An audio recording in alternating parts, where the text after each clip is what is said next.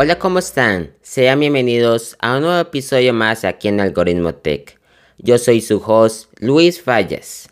Y después de esta semana tan atareada de noticias Apple, vengo con mi amigo Fabián Fernández de Ideal Blog y también de La Manzana Mordida a contarles nuestras impresiones del Apple Event y por qué creemos que Apple ya no está innovando más. Por eso, ¿cómo estás Fabián? Bienvenido al Algoritmo Tech. Hola, ¿cómo estás? Gracias por invitarme. Muchas gracias que nos estés acompañando.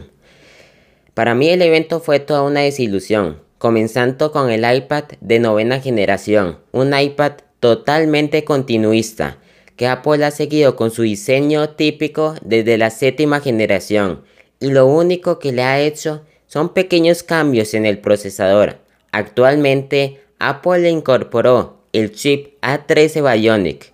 Claro, es un salto bastante bueno para este iPad. Es un procesador que los montan el iPhone 11, pero para mí ya ese diseño está muy anticuado. Después seguimos con el iPad mini.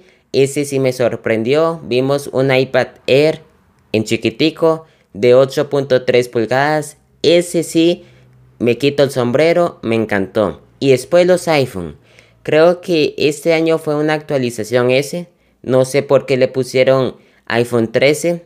Para mí tenía que haberse llamado iPhone 12S porque son mejoras muy pequeñas. Entre esas son las cámaras, el notch y un poco la pantalla que le incorporaron 120 Hz. Pero para mí esta keynote me dejó frío. El evento sí fue una, una desilusión. Eh, concretamente, mañana sacamos un video nuevo en La Manzana Mordida donde analizo en profundidad los iPhone 13. Siguiendo el orden de lo que contabas recién, eh, sí, el iPad de novena generación tiene el mínimo ajuste obvio de procesador y de los pequeños detalles que ya lo volvían casi ridículamente fuera de mercado. Estoy de acuerdo, eh, es barato en comparación al resto, si bien su aspecto hoy luce totalmente eh, obsoleto. El iPad mini, en cambio, que para mí es un iPad Pro pequeñito, estaría en el medio entre el Air y el Pro más chico, eh, sin hablar de los M1, digamos, siempre en procesadores de la serie A. Eh, es interesante, es la línea que esperábamos también que tuvieran con el Apple Watch, sin embargo, Desafortunadamente el Watch 7 también fue una desilusión. Este Apple Watch Series 7 fue toda una desilusión. Los rumores y las filtraciones que nos había dado John Prosser y Mark Gurman no fueron ciertas. Ese diseño estilo iPad Air o iPhone 12 con las líneas de diseño muy planas no se hicieron realidad. Más bien fue un diseño muy continuista muy parecido al Serie 6 con algunas mejoras en la pantalla que ahora son resistente a golpes, también es totalmente resistente al polvo, pero ni siquiera cambiaron el procesador, es el mismo procesador del Apple Watch Serie 6. Entonces, para mí, no sé, Apple podría haberse brincado esta generación del Apple Watch. Existen dos posibilidades con respecto a eso. Una de las posibilidades, la primera, es que hayamos visto, mira, el hecho de que no haya aumentado de precio es una realidad y que lo puedan entregar puede demostrar que la escasez de chips no los afectó en el Serie 7.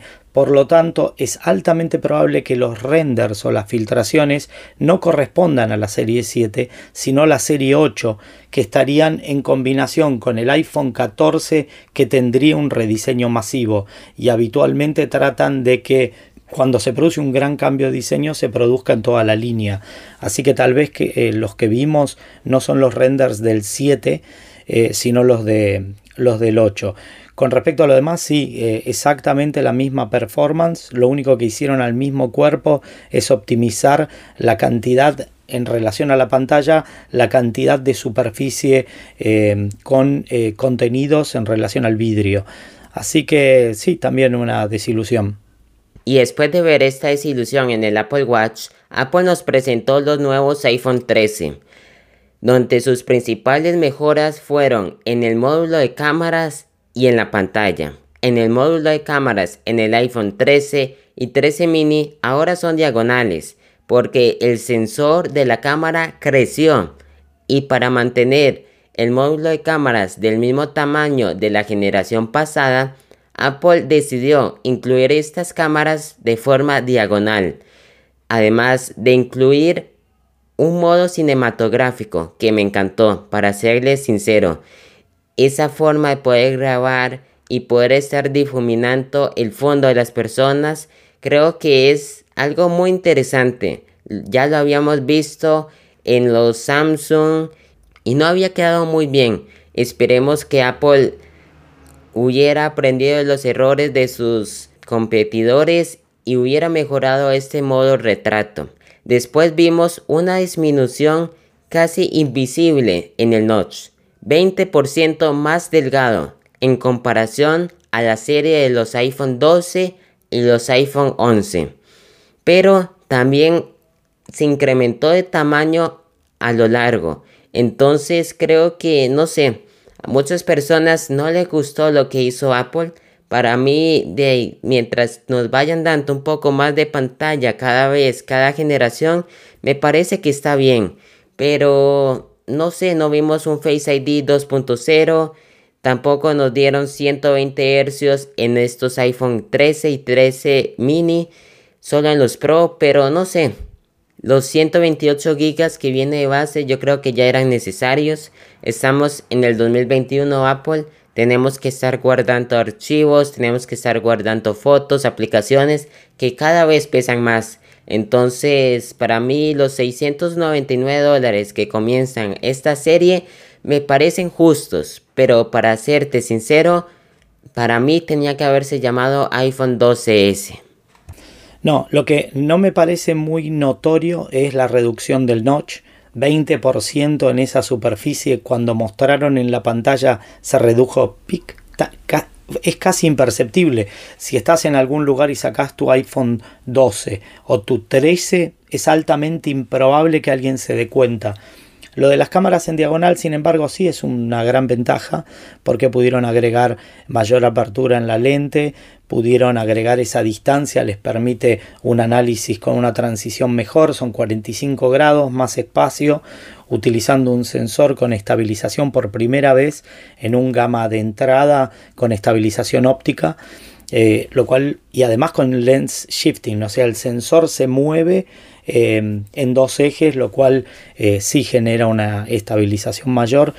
Compitiendo en un segmento de mercado, te diría que el iPhone 13 común compite bastante con el 12 Pro por las características que tiene, eh, dado que tiene estabilización de imagen, tiene un panel XDR, tiene muchas características en las que se ha presentado una situación. las innovaciones más fuertes que no son para mi gusto innovaciones, sino que alcanzaron el mercado, están en la serie Pro y Pro Max. Eh, que tienen ya un panel con una tasa de refresco ProMotion de 10 a 120 Hz. En ese aspecto sí está muy bien. Y la incorporación de un macro ya de calidad poderosa, también en 12 megapíxeles, eh, gran angular, ultra gran angular, con eh, una apertura mayor, lo que va a hacer que entre más luz. Y la luz es buena. Para mí, Apple se cansó de innovar. Ya no es esa empresa que era la líder en el mercado tecnológico que marcaba la pauta en todas las cosas que ellos hacían. Para mí, estas últimas generaciones de los iPhone han sido buenas, pero no tanto. Yo creo que ya es hora que Apple nos quite el notch, nos dé un Face ID 2.0 que John Prosser nos había dicho que Apple estaba probando un Face ID que lo puedes desbloquear sin la necesidad del Apple Watch y teniendo la mascarilla puesta. Pero tampoco Apple nos habló nada de eso, tampoco nos dijo nada sobre los satélites que estaban probando con ayuda de Qualcomm. Entonces, no sé, creo que estas últimas generaciones de iPhone han sido muy continuistas. Yo no creo que se haya cansado de innovar. es que a veces los saltos evolutivos para las empresas son un poco más difíciles. Eh, probablemente Apple lo que está haciendo hoy es lo mejor que puede en relación a la industria. Es una de las empresas que para mí más le afectó el trabajo remoto. No, los últimos dos keynotes eh, no han sido de mayor impacto. Eh, fue el, el, punto más importante de la pandemia. Evidentemente les retrasó algunas decisiones. Pero te voy a hacer un comentario. De los dos grandes lanzamientos del iPhone 13, eh, que son el ProRes y el eh, Cinema, el modo cine, hablando concretamente del ProRes, no existe todavía. Así que, y va a salir probablemente en iOS 15.1 o 15.2. Eh, todavía en el lanzamiento no va a estar disponible en ningún formato.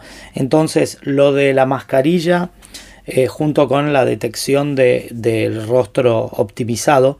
Procer lo que había dicho es que estaban entrenándolo para el lanzamiento, que el hardware ya estaba, lo que no estaba disponible era el software. Así que cuando vos tenés que entrenar una unidad necesitas millones de desbloqueos para que aprenda a comprender los patrones. Entonces existe una posibilidad de que sí esté y que la, em, al igual que cuando salió el Dolby Vision, que tardaron 96 días en sacar la actualización para que lo soporten los equipos, tal vez aquí pasa lo mismo. Y junto con el Pro, eh, ProRes eh, llegue la que ya la gente no va a usar mascarillas para cuando llegue Apple. Tal como dices, cuando Apple ya nos incluya este Face ID 2.0, si es que nos incluyen, o el Touch ID en el botón Power, creo que ya va a ser muy tarde. Creo que ya la pandemia va a estar muy adelantada y ojalá que ya no tengamos que usar mascarilla en las calles. Pero es muy raro que Apple no ha incluido este Touch ID en el botón Power. Si ya lo ha incluido en dos de sus dispositivos, que es en el iPad Air y en el iPad Mini. Creo que ya han probado bastante esta tecnología Personalmente lo he utilizado y creo que es bastante buena. Creo que Apple ya se tiene que poner las pilas, incluirnos estos sensores que ya lo están produciendo a masa, entonces ya son bastante baratos para incluirlo en el iPhone. Por un lado empujaron el uso del ecosistema ampliado con el Watch, si lo tenés vinculado para desbloquear de esa manera, y por el otro lado eh, con respecto a lo que vos decías, sí, son dos productos que tienen Touch ID actualmente en el botón de Power, el iPad Air y el iPad Mini. El iPad Mini concretamente tiene el mismo perfil de espesor que el nuevo que, el nuevo iPhone, que es un poco más gordito y más pesado que el anterior. Así que podrían tranquilamente haberlo puesto y decidieron no hacerlo. El, el costo no, no, no afecta no es una sensación de costo, es una decisión de marca no hacerlo. Así que bueno, eh, yo evalúo que no fue una buena decisión, pero ahí está, ellos la tomaron. Para mí Apple ya no nos va a incluir este sensor de Touch ID, aunque nosotros estamos eufóricos a que Apple incluya esta tecnología, creo que ya no va a ser posible.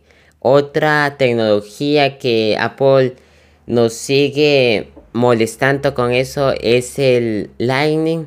Creo que ya es tiempo que Apple nos incluya el USB tipo C, pero no creo que eso pase. Para mí, Apple va a seguir con el Lightning hasta que desaparezcan los puertos y que nos deje traspasar archivos por medio del MagSafe.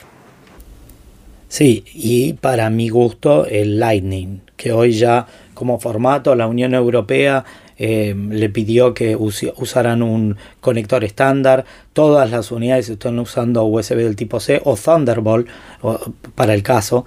Eh, Apple también lo está haciendo con varios de sus productos, sin ir más lejos, iMac eh, y toda la serie Pro. Ahora también en el Mac, en el iPad mini, agregó USB del tipo C y no entiendo por qué seguimos eh, sufriendo con un conector que para mí es muy complicado, no me gusta eh, y, a la gente en general no le gusta.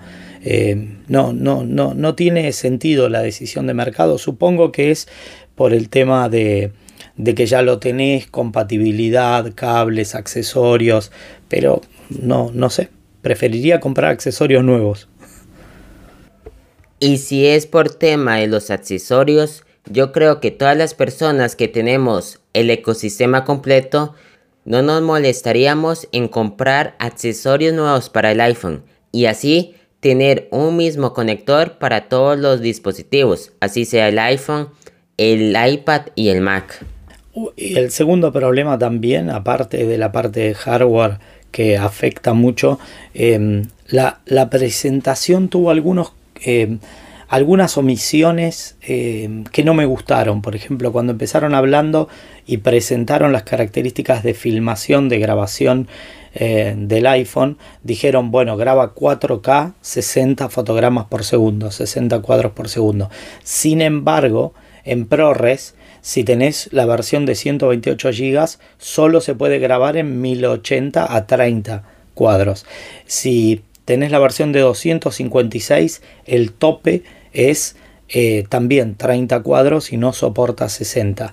Y para la versión de cine, el modo cine, lo que ellos llaman Cinematic, solamente se soporta en Full HD, es decir, en 1080 a 30 fotogramas. Por lo tanto, cuando hablaban de cine profesional, hoy nadie tira cine en Full HD.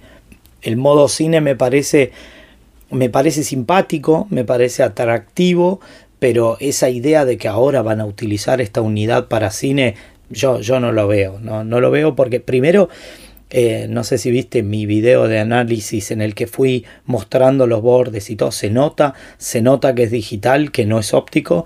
Y, y lo segundo, que lo cuento en la... Claro, es software por postproducción y además no lo está haciendo en vivo, lo hace cada vez que reproduce el video. O sea, porque en, el teléfono te va a quedar una línea de tiempo con los keyframes, con los cuadros claves, con los distintos tipos de enfoque. Eh, para que lo vea un amigo en un Samsung, lo vas a tener que exportar al video.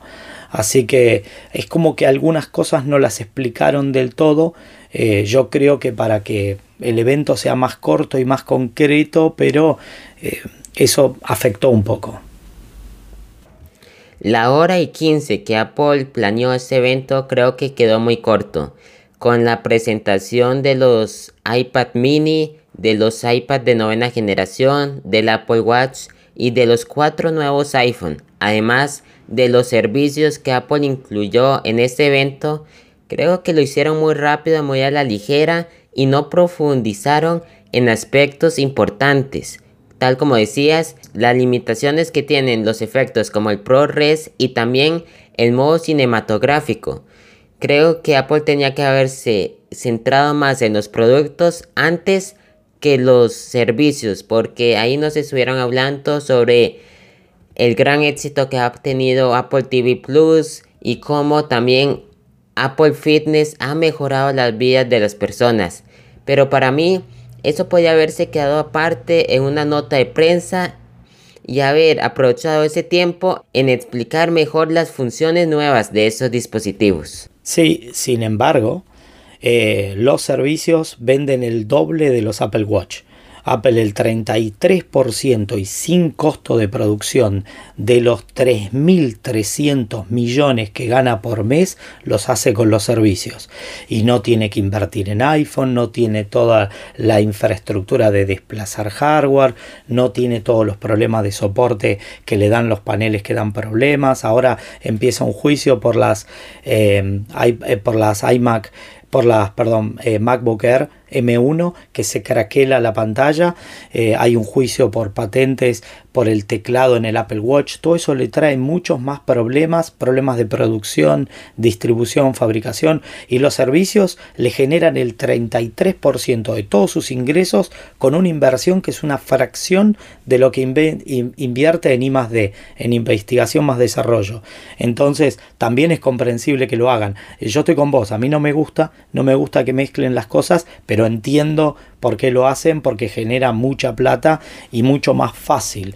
Con respecto a, a la presentación, sí fue mala. Yo también siento que fue muy cortita. A mí me sorprendió de un video de un poco más de una hora el paneo ese que recorrió todo el campus. Dura 38 segundos. Yo lo miraba y decía, es lentísimo, no llega más. Hasta que llegaron al auditorio en la isla, muy bonito todo, muy lento, las partes de las transiciones fueron muy aburridas. Eh, venimos de un evento en el que Kerek Federici se, subía un convertible, pasaba por el lago, se metía en, el Apple Park, eh, pasaban tantas cosas, eh, un, un, espía saltaba por las ventanas, rompía el vidrio, robaba el M1 y acá no pasó nada, no hubo nada gracioso, no hubo nada disruptivo, no hubo nada sorprendente, no hubo nada de asombro, solamente los asombros eran, ah, es el mismo Apple Watch, ah, es la misma eh, iPad, o sea, eh, fue más negativo eh, que positivo. Para mí ese fue uno de los peores eventos que Apple ha producido. Falta de detalles en las nuevas presentaciones, no profundizaron en las características que tenían estos nuevos dispositivos. Creo que Apple nos está tratando de decir que próximamente volvemos a los eventos presenciales. Tal vez están necesitando el público, los gritos, los aplausos, esas pausas, generar, generar sorpresa. Em, los eh, norteamericanos le llaman wow factor, que es cuando presentan algo y la gente dice wow. Bueno, acá presentaron y dijeron wow.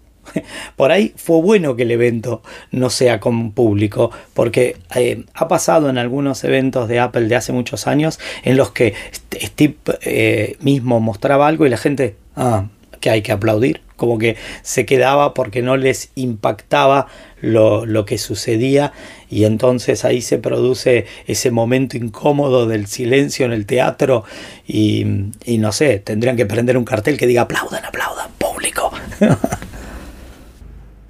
Tal vez si eso vuelva a pasar y el público vuelva a traer a la realidad a Apple, ellos entiendan que lo que están haciendo es un desperdicio de dinero de producciones con productos que son casi similares o para no decir iguales a los del año pasado.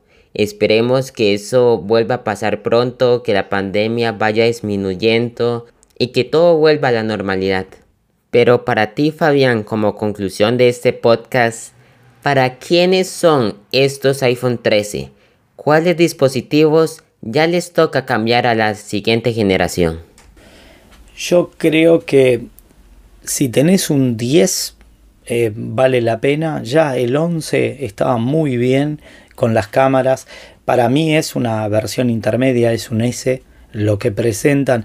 También lo de los 120 eh, ciclos de tasa de, refresco. Muchas personas que yo conozco que se compran iPhone, que lo compran porque tengo un iPhone, eh, no saben ni siquiera lo que es la tasa de refresco, no lo notarían, no tienen eh, el ojo entrenado para ver la cantidad de parpadeo y la fluidez en los scroll o en videojuegos o en ver contenidos. la realidad es que para la mayoría de la gente ninguno de los motivos por los cuales ha presentado el, iPhone 13 implicaría, por ejemplo, de un 12 pasarse a un 13 o de un 11 a un 13. Tal vez este año el más atractivo en relación a versiones anteriores es el 13 estándar, que tiene un buen precio, que está muy bien, tiene características de estabilización de imagen, que ahí sí, si estás corriendo detrás de tu niño que está aprendiendo a andar en bicicleta, querés que la toma no quede horriblemente movida. En ese caso me parece interesante, ya tenés dos lentes, eh, tenés una buena calidad y si querés grabar con modo cine, también lo tenés disponible. Así que yo pienso que esa sería mi, mi reflexión. ¿Y tú crees que la filtración que nos dio la semana pasada John Prosser sobre las nuevas características y diseños de este iPhone 14 serán realidad después de ver cómo él resbaló con las filtraciones del nuevo Apple Watch Series 7. ¿Crees que Apple sí está diseñando un dispositivo todo pantalla? Mira, em, no sé, la verdad que no sé. Eh, Apple Eh, hay algo que sí conozco de los últimos años, que Apple abre muchas líneas de desarrollo. Tiene investigación de plegables, tiene investigación de pantallas con eh, cámara debajo del panel, tiene investigación de eh, partes móviles y luego cancela todos los proyectos si el que filtra el rumor está en uno de esos proyectos que luego es abandonado.